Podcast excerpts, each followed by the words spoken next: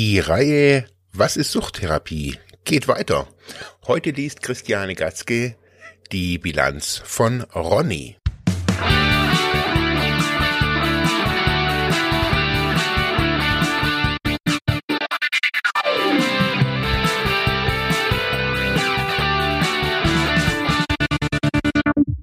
Hallo und Namaste.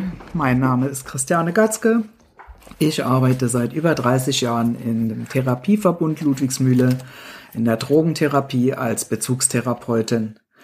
Über Bilanzen, über vorgetragene Bilanzen möchte ich euch gerne etwas von den Möglichkeiten der Drogentherapie vermitteln. Heute geht es in der Bilanz um Ronny, der, bei dem es darum geht, zu sich zu stehen, sich selber anzunehmen und sich besser kennenzulernen. Aber hört selbst. Er hat in seiner Bilanz die Überschrift Landung und Stillstand gewählt. Mit meiner Fahrt hierher, Kilometer für Kilometer, weg von meinem Zuhause, wuchs die Sehnsucht nach genau diesem Ort.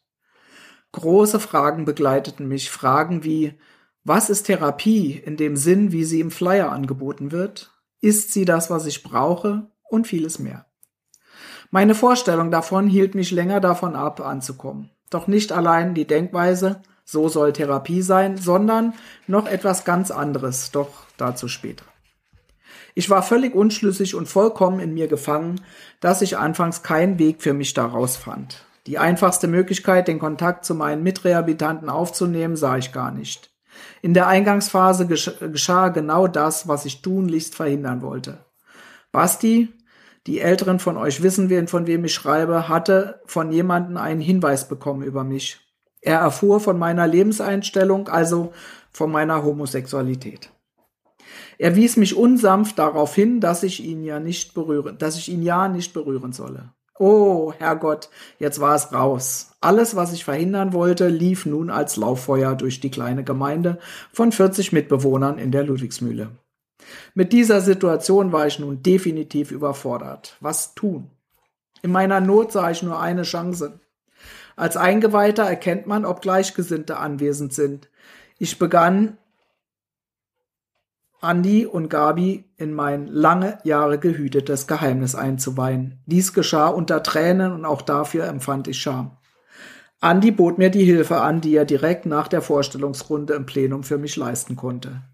Ich war emotional überbeansprucht und nun zweifach gefordert. Stehen zu meiner Lebenseinstellung und den Mut aufbringen, es über mich ergehen zu lassen oder weiterhin feige das Weite zu suchen und mich wieder zu verstecken. Ich schließe mich auf seinen Vorschlag ein und hatte bis zum Schluss Angst vor der Reaktion der 40 anderen. Vorstellungsrunde beendet jetzt zu den Punkten Ronny und Basti. Ein Loch im Erdboden hätte ich mir gewünscht, aber jetzt war es raus. Die Reaktionen, die darauf folgten, hatte ich so nicht erwartet. Keine Ablehnung, wie ich dachte, sondern Neugier regte sich in der Gruppe.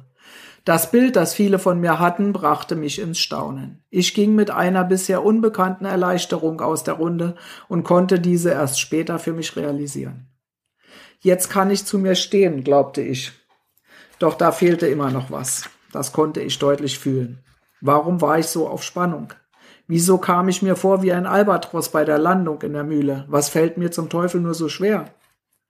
Sich öffnen, großes Thema, sich ansehen, dickes Thema, sich annehmen und lieben lernen mit all den vermeintlichen Fehlern, unmöglich dickes Thema.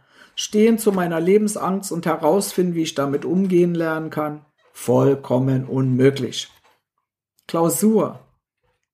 Ich fällte die Entscheidung für mich und trat für mich und mit mir in die Stille ein. Natürlich mit dem Thema und vollem Kopf. Und wieder stand ich mir selbst im Weg. Das war die härteste Herausforderung meines bisherigen Lebens. Selbst bei meinen Einzelgesprächen mit meinem Bezugstherapeuten fand ich kurzfristig keine Lösung. Meiner Ansicht nach wollte er viel zu viel von mir, indem er mich wieder und wieder zum Entschleunigen aufforderte.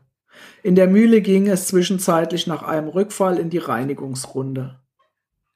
Ronny out of order und das war gut so.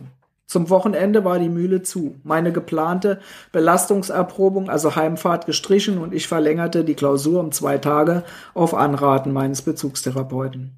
Er versorgte mich mit Lesestoff und dem großen Geist sei Dank zwei Tage mehr Zeit für mich. Ich las, so wie ich das jetzt sagen kann, eine Lektüre für mich. Der Autor sprach in jenem Buch ständig von mir. Thema, wir arbeiten uns zu Tode. Was nun folgte, war eine Inventur meines bisherigen Lebens mit allen Konsequenzen, die aus jener großen Sucht der Arbeit für mich und andere entstanden war. Die Inventur war so niederschmetternd und meine Depression so stark wie nie zuvor. Die Konsequenzen dieser jahrelangen Selbstausbeutung meines Körpers, meiner Seele und meiner Spiritualität waren immens. Gefahr erkannt, Gefahr gebannt, von wegen. Noch einmal aufschlagen wie der Albatros und diesmal so hammerhart, dass es so weh tat wie nie zuvor. Was weh tut, muss gut sein. In der Landwirtschaft, meinem Arbeitsbereich, der mir vom Ablauf her sehr gut bekannt ist, erlebte ich mein erstes Mal mit Mut für mich einzustehen. Ein Konflikt mit meinem Arbeitsgruppenleiter führte zur Überlastung und zu der Erkenntnis, dass ich mit dem durch meine Lebensangst, meine Depression und mein Zumachen mit Arbeit und Drogen erworbene körperlichen, seelischen, spirituellen und auch sexuellen Defiziten klarkommen musste. Eine Sturzflut von Tränen über mich überfiel mich an Ort und Stelle und ich beweinte mich mit all diesen Einschränkungen und ohne Hemmung. Und auch das war gut so. Befreiung nennt man das, wenn ich recht in mich hineinhöre. So kam meine Therapie zum Ende und mir bleibt, mich anzusehen, mich anzunehmen und mich lieben zu lernen. Das ist, darf sein, das was ist, darf sein und was sein darf, kann sich ändern. Ich wünsche euch alles Gute und bedanke mich herzlich.